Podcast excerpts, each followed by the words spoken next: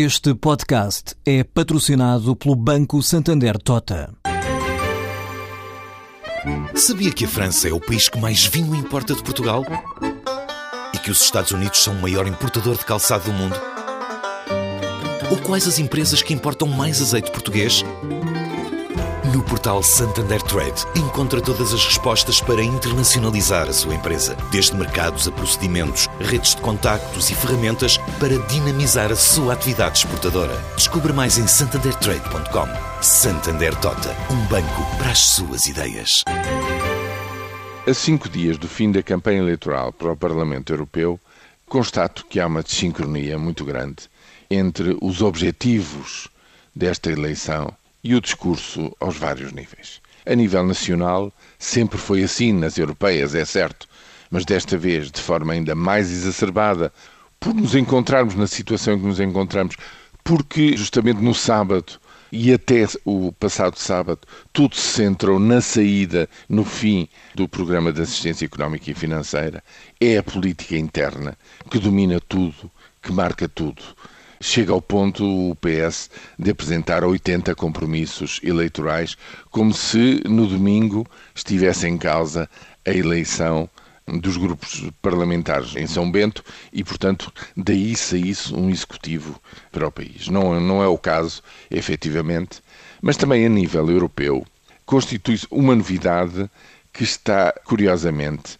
a empobrecer também o debate a nível global é o facto de as famílias políticas europeias terem designado pela primeira vez os seus campeões, quer dizer, os seus chefes de fila que propõem justamente ganhando as eleições que venham a ser nomeados pelos 28 governos como presidente da Comissão Europeia, sucedendo a Durão Barroso. Isto é uma novidade. Os tratados não obrigam a isto.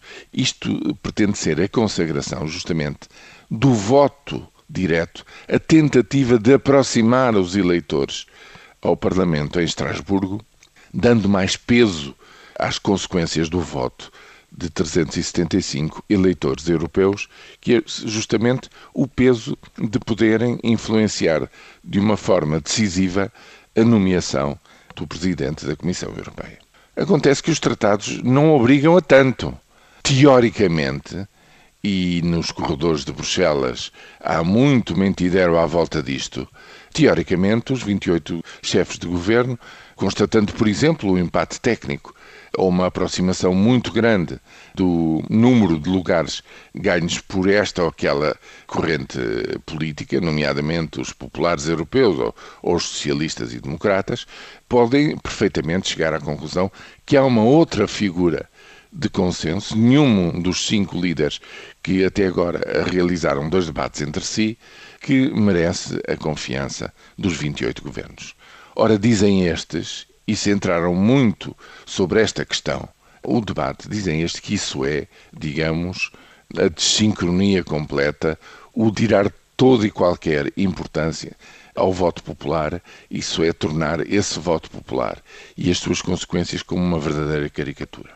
E é aí que estamos. Agora, propostas o que significa de facto um reforço da união política, da união económica, o que fazer nos próximos cinco anos, como e o que debater no Parlamento Europeu durante a próxima legislatura, sobre isso estou certo que os eleitores e ouvintes do Economia Dia a Dia pouco teriam a dizer porque pouco têm ouvido nesta muito peculiar campanha eleitoral.